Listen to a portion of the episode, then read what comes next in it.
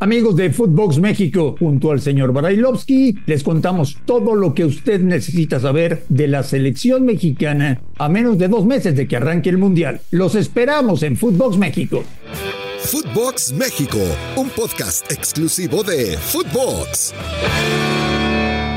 Amigos de Footbox México, que tengan un gran inicio de semana. Hoy estamos ya a menos de dos meses de que arranque la Copa del Mundo de Qatar y tengo muchísimas cosas que preguntarle al señor Daniel Brailovsky, que sigue de fiesta. En este momento Brailovsky tiene confeti en los, oídos, globos, serpentinas y una copa de champán en la mano, porque ayer la queridísima comunidad judía festejó el Año Nuevo. Ruso, te mando un abrazo, ¿cómo estás? Bien, Andrés, ¿cómo estás? Gracias por recordarlo.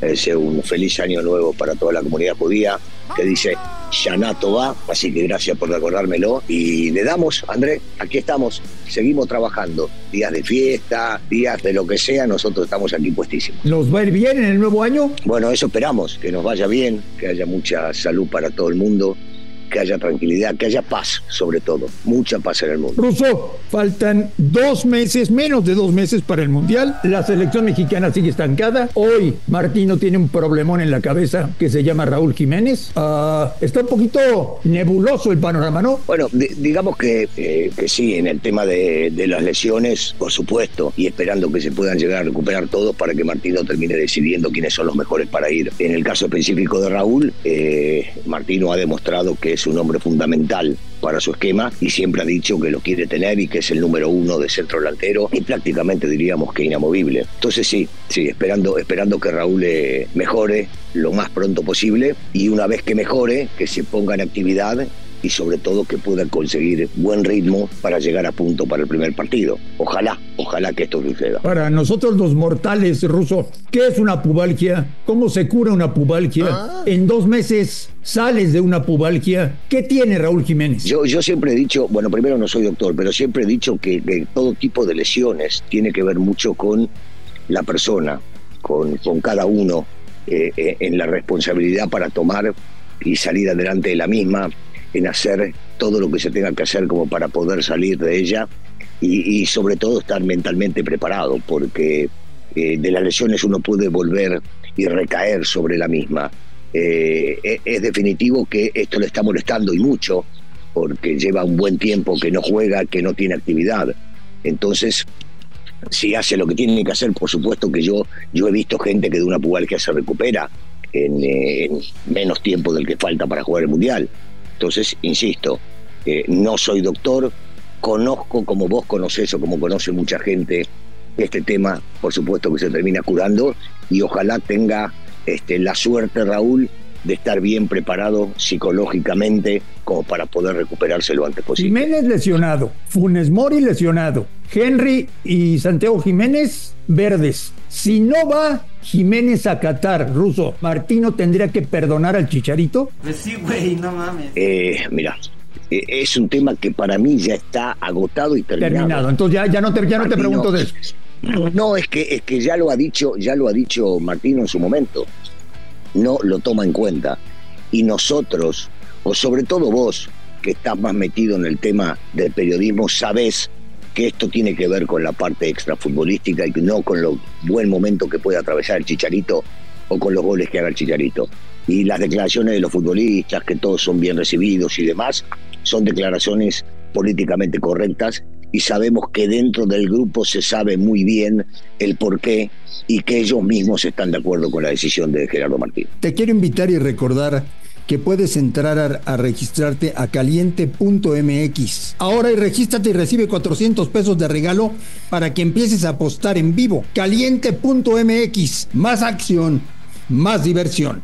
Ruso, ¿viste a Polonia ayer? Vi un rato, sí, vi un rato del partido de Polonia. Ganó en Gales 1 por 0. Si hoy te llama Martino y te dice, Ruso, ¿cómo tengo que plantear el partido contra Polonia? ¿Qué le dirías? No, no, no cambiar. Salir, salir a, apretarlos, a no dejarlos jugar. Y para mí hay un punto clave. Por más que Lewandowski haga o no haga goles, como pasó el día de ayer, es un tipo sumamente, claro, es un tipo sumamente importante porque cuando no lo hace, sabe jugar y aprovechar su nombre para que haya siempre alguien, uno o dos marcándolo, y él sabe jugar muy bien de espaldas. Lo que hay que destruir es la conexión y que la pelota no llegue hacia él. Entonces, tomarlo siempre, tratar de ponerlo siempre de espaldas, no de frente a la portería y buscar eso que te decía, no dejar, no permitir que haya una conexión, que no haya quien le pueda llevar la pelota hacia él. Y esto lo conseguís con un buen pressing, con una buena marcación sobre los conductores en este caso, los que traen la pelota, cualquiera sea de ellos, porque al que más conocemos es Lewandowski y el más peligroso es Lewandowski. Pero es tan inteligente este jugador que sabe jugar sin la pelota y atraer las marcas para dejar a compañeros libres.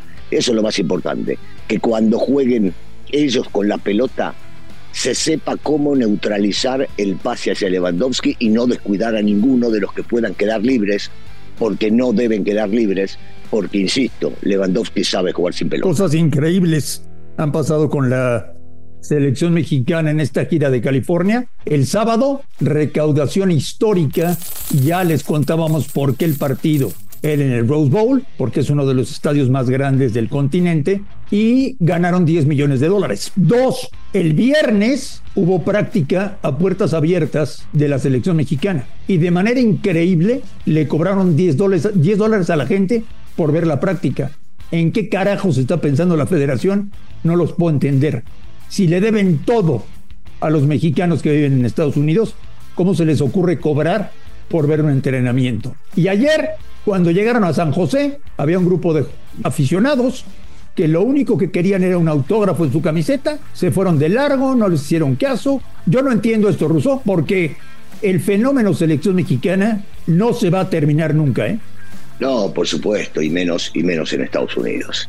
La gente está ávida de, ver a, a sus seleccionados, está ávida de ver a los jugadores y definitivamente esto, esto no se va a terminar, de ninguna manera se va a terminar. Y te digo una cosa, y qué bueno que no se termine.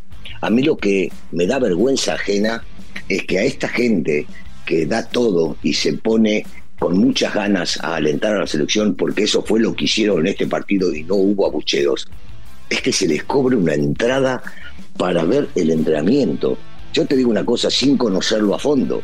Yo estoy convencido que el Tata Martino no estuvo en el entrenamiento porque estaba en total desacuerdo. Uno, con que se le cobre. Dos, con que no se le permita a un equipo, a una selección profesional, trabajar como se debe a puertas cerradas y hacer un entrenamiento. Esto me parece realmente vergonzoso. Yo no sé, André, y posiblemente tú lo sepas mejor que yo, si esto dependía de la federación o realmente es un convenio que tienen con la compañía que contrata la selección y esta compañía los obligó. It's Kaylee Cuoco for Priceline. Ready to go to your happy place for a happy price? Well, why didn't you say so? Just download the Priceline app right now and save up to 60% on hotels. So, whether it's Cousin Kevin's Kazoo concert in Kansas City, go Kevin, or Becky's Bachelorette Bash in Bermuda, you never have to miss a trip ever again. So, download the Priceline app today. Your savings are waiting Go to your happy place for a happy price. Go to your happy price, Priceline. Bueno, pero por más que te obliguen, Ruso, la federación tiene que decir esto no, esto no. Sí, bueno, por supuesto. Sí, sí, sí, sigo, sigo pensando exactamente lo mismo. Me obligan y les digo, miren hermanos, esto no puede pasar, esto no puede suceder, esto no se debe hacer así. Este, la selección mexicana no es Brasil, que Brasil ha hecho este tipo de cosas toda su vida no, y no por lana de dejar entrar a los entrenamientos, porque los brasileños son los mejores técnica y futbolísticamente, y entonces no tienen ningún problema para hacerlo. No, no, no. Esto es inaudito. Realmente una falta de respeto hacia el hincha de fútbol. Del México-Perú, para cerrar el tema, 30 minutos buenos, ¿no? Sí, sí, sí, y con, y con, algunas cosas rescatables individualmente de futbolistas que seguramente serán tomados en cuenta para, para el Mundial eh, y, que, y que lo han hecho y que no lo, han hecho muy bien. Digo, el caso, el caso de Kevin, yo creo que Gallardo viene levantando su nivel y va a encontrar su mejor nivel para, para jugar los partidos del Mundial. Este, Antuna fue un buen recambio, desde su jugada se deriva el córner que termina siendo el gol. El Chucky poco a poco va a ir agarrando ritmo eh, hay, hay, cosas, hay cosas rescatables. Me encantó lo de, lo de Chávez en la mitad de la cancha con mucha personalidad. Sí, sí, hay cosas, hay cosas de este partido que se pueden rescatar en la parte, otra vez, en la parte individual, porque Perú fue un equipo sumamente complicado, que no te dejaba jugar y que tiene buenos futbolistas, y conocemos cuál es la idea de, de Reynoso como técnico, entonces se hacía muy difícil y muy complicado el partido. Entonces, estuvo bien porque se ganó y porque algunos jugadores demostraron que pueden y merecen estar en el Mundial. Renuncia a ser solo un espectador y conviértete en otro jugador en caliente.mx. Cientos de deportes durante todo el año y los mejores eventos en vivo. Descárgala, regístrate y obtén 400 pesos de regalo. Caliente.mx. Más acción, más diversión. Promoción para nuevos usuarios. Segov de GGSP 40497. Solo mayores de edad. Términos y condiciones en caliente.mx. El de mañana es mucho más complicado es mucho más equipo Colombia que Perú. Y el ofrecimiento de Colombia, ¿no? Con los jugadores que tiene, es un equipo que va a atacar más, que va a ir más hacia el frente, que no, vos fíjate que Ochoa no, no fue figura en el partido. Entonces, este tipo de cosas pueden llegar a ayudar a que se pruebe mejor a la parte defensiva del equipo mexicano y por el otro lado que se vea un juego más atractivo del que pudimos ver en este. Pero sí, Colombia, Colombia tiene, tiene mejores jugadores y seguramente veremos un partido totalmente distinto al que vimos eh, contra Perú.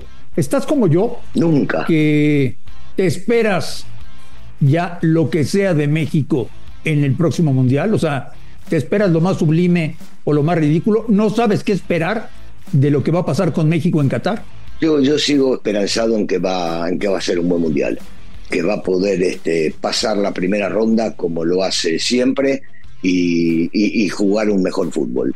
Yo sigo este, optimista en que estos futbolistas van a recuperar el nivel y llegado el mundial van a, van a poder demostrar su capacidad. Bueno, pues mañana México contra Colombia. De las últimas pruebas, con muchos lesionados. Ayer Martino mandó a sus clubes a muchos jugadores para que se pongan en manos de sus médicos eh, y a ver qué tantos cambios hace mañana en el partido ante los colombianos. Después de esto, Sí. nos meteremos de lleno al asunto de la liguilla y luego México se va a Europa, en donde tiene dos amistosos, uno con Suecia, uno con Irak, antes de llegar a tierras mundialistas y debutar ante la selección de Polonia.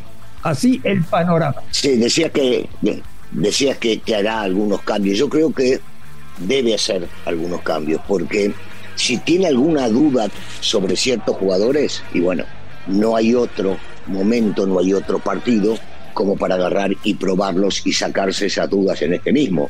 Eh, ejemplo, verlo, verlo a Beltrán en la cancha, verlo a Sánchez en la cancha, son, son chicos este, que para mi gusto todavía no están confirmados, inclusive Angulo, salvo que él ya tenga decidido quiénes son los jugadores que van a viajar al Mundial y entonces no le hace falta hacer pruebas. Pero si no, y tiene todavía dudas, los chicos que él tiene, eh, esas dudas va a tener que dejarlos jugar un rato. Te digo una cosa antes de despedirnos. Tu país, ruso, es serio candidato a ganar la Copa del Mundo, ¿eh? Sí, Argentina, Argentina es serio candidato. Sí, es serio candidato. Eh, es un equipo fuerte, que está bien armado eh, y que sabe lo que quiere en la cancha. Pero yo hasta no llegar al Mundial sigo pensando que esto puede llegar a cambiar ahí. Espero que no. Espero que le vaya muy bien y que vayan a conseguir los resultados que, todos los argentinos estamos esperando.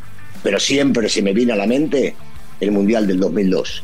Era súper candidato con una selección que tenía los mejores jugadores de esa época jugando en los mejores equipos, en los top de Europa. Llegaron a Corea y Japón y en la primera fase quedaron eliminados. Ruso, que tengas una gran semana. Te mando un fuerte abrazo y estamos en contacto. Igual Andrés, saludos. A nombre de Daniel Alberto Brailovsky y de André Marín, esto fue Footbox México. Gracias por escucharnos, un fuerte abrazo y estamos en contacto. Esto fue Footbox México, solo por Footbox.